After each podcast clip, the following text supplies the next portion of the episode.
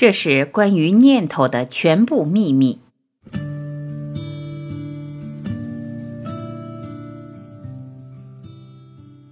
一、物质、能量、心念。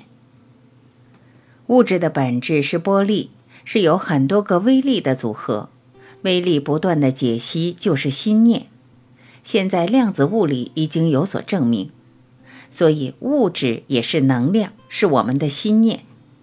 因此，不管你现在过的是什么样的生活，是穷困潦倒，是障碍重重，是身无立锥之地，都没有关系。重要的是你的心念。只要你的心念改正了，那么感召的都是正能量。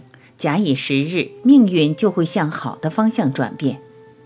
古圣贤说：“心变则命变，心变了，命就变了。”现代物理学有一个最伟大的发现，那就是物质就是能量。这也是爱因斯坦对人类所做的最大贡献。他向我们揭示，物质只是能量的一种形式。这世界上的万事万物都是由能量所形成，不管是玉石、铁矿、木头、草木、你、我、他，包括我们的身体和心念、情绪，都是由能量所形成。在佛家经典《心经》也提到，色即是空，空即是色，色不异空，空不异色。我们肉眼所见到的并非真实存在，肉眼看到的只是一种幻象，还有超越眼睛所看到的更本质的存在。说得更明白一点，我们看到房屋、墙壁、身体都不是真实的，它们只是能量的划线。由于电子的移动速度非常快，以致我们的肉眼看不出来，把这些微粒的组合和波动认为它们是一个实体。物理学家研究了三百年，想找出物质的本质。当他们探索的愈深，就愈感到迷惑。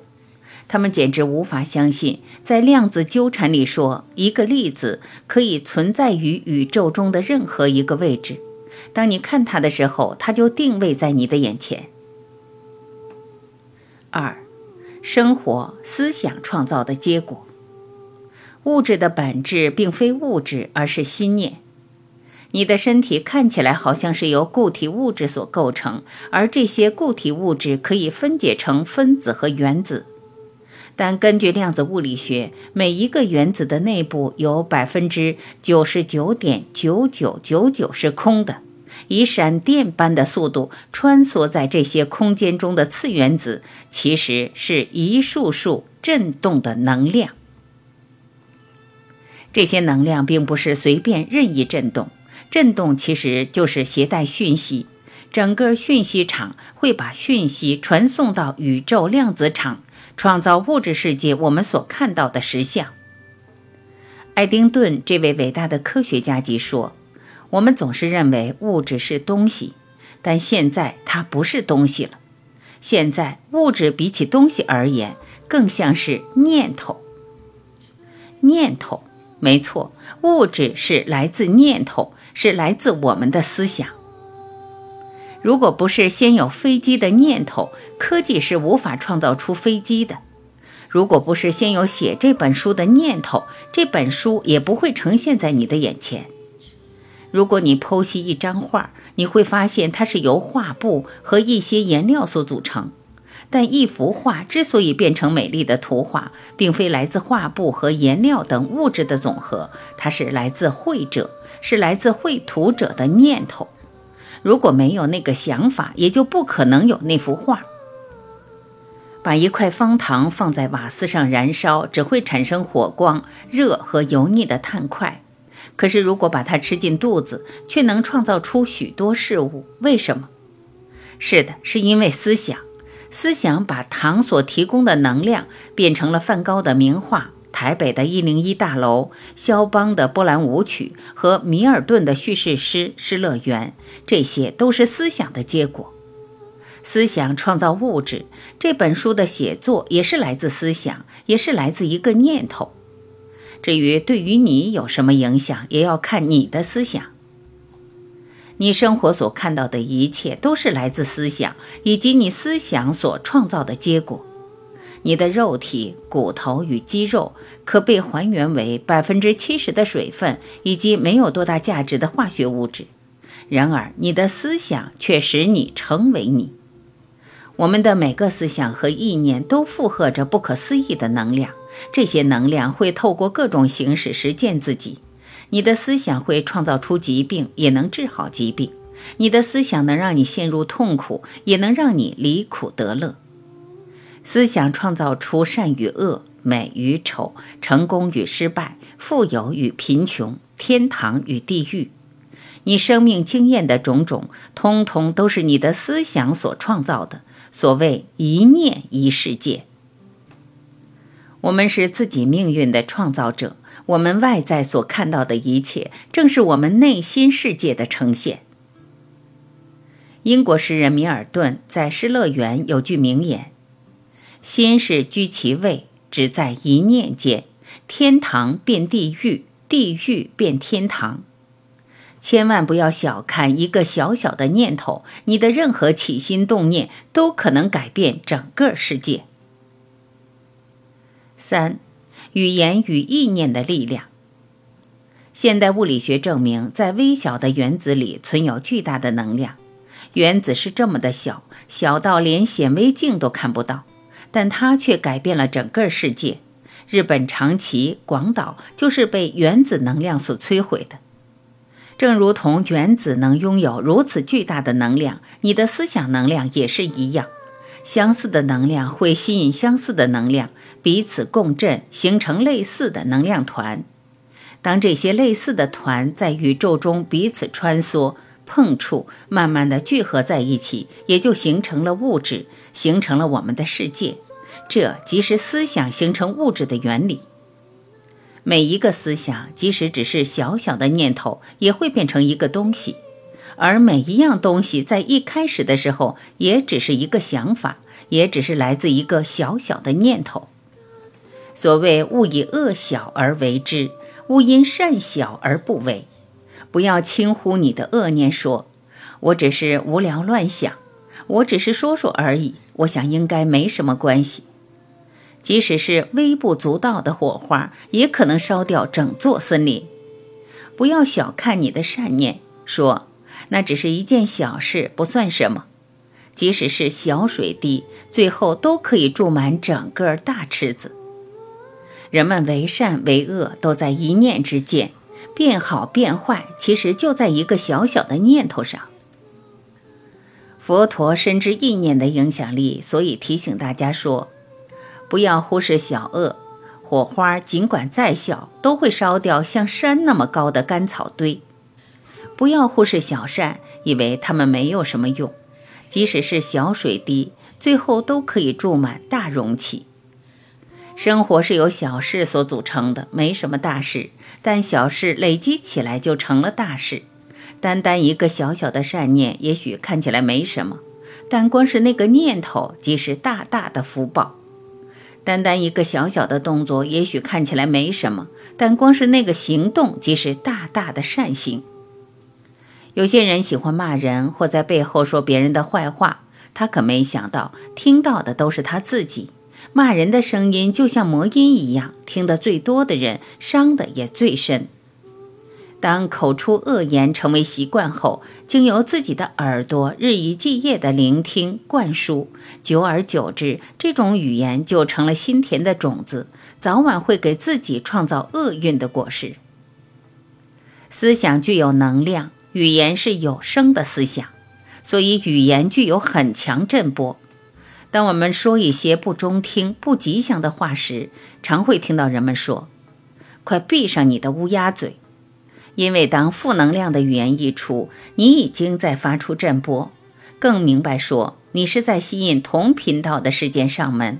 这也就是为什么乌鸦嘴会特别灵验，尤其是愤怒和怨恨时所说的话，那些话都带有很强的能量。在透过负向的震波，结果往往让人意想不到。你一定也听说过，某些人因为一时气愤说出了重话，后来真的发生严重的后果。这种事情在医院的急诊室屡见不鲜。比方夫妻吵架，然后妻子气愤地对先生骂道：“你去死了！”结果先生真的就死了。父亲气呼呼地对孩子叫骂着：“有本事你就永远不要回来！”结果孩子真的因为一场意外就再也没有回去过。有人或许会问：“我只是说说而已，又不是真的，有什么关系？”如果有人告诉你说你最近身体的那些异常现象很像是癌症，你会怎么样？也许他也只是说说而已，但他的话对你真的一点关系都没有吗？我们来看一下老吴的真实故事。几个星期来，老吴感到胸部不适、咳嗽，而且有点呼吸困难，吃药也无多大改变，随即住进大医院接受检查。结果诊断出是一个快速发展的恶性肿瘤，医师预测他只剩下一两个月的寿命。这个悲惨、可怕、难以接受的坏消息震撼了老吴和他的家人。得到癌症两天后，老吴便开始恶化，他感到非常虚弱，体重迅速下降，他开始无法离床，家人都认为能够度过这个星期已属幸运。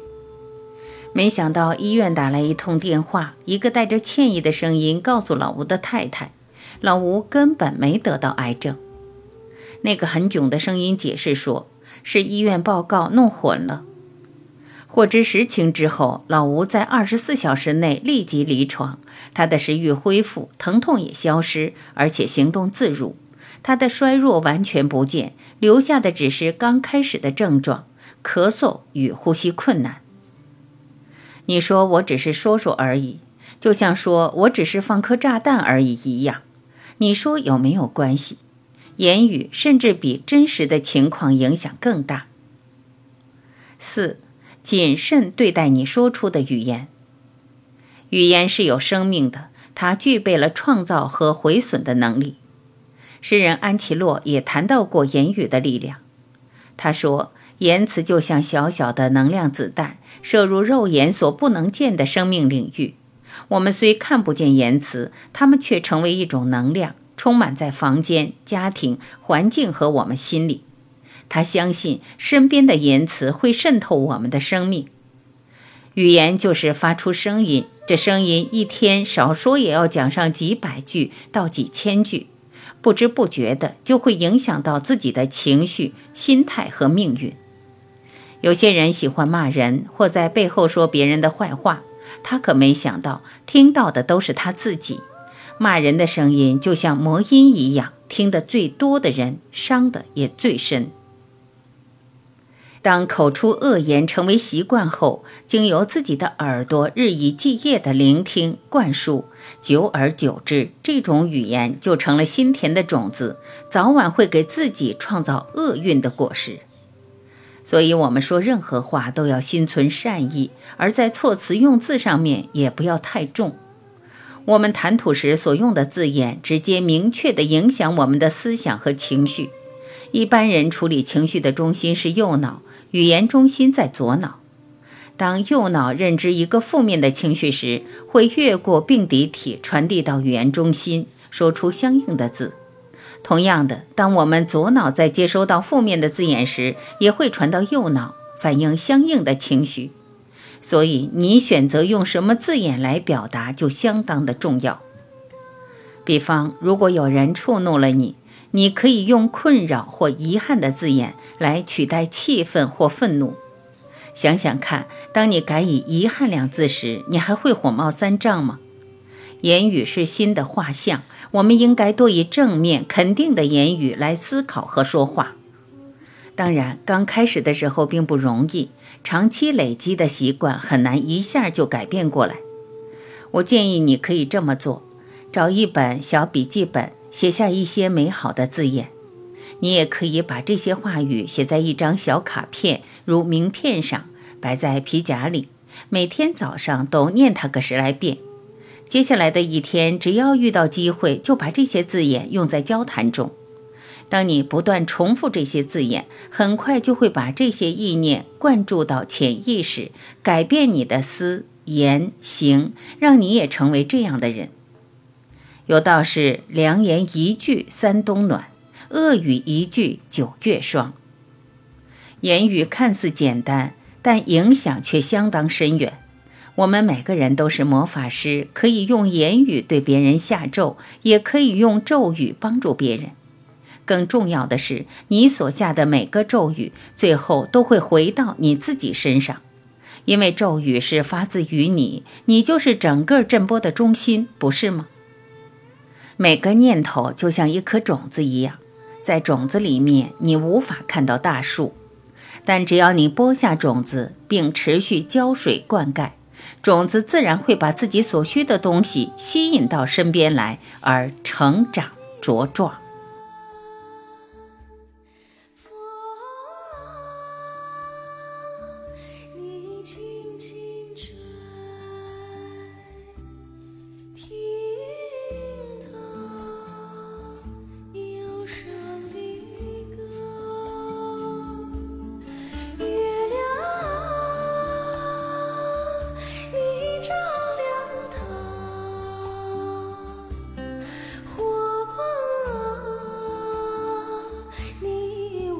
感谢聆听，我是晚琪，再会。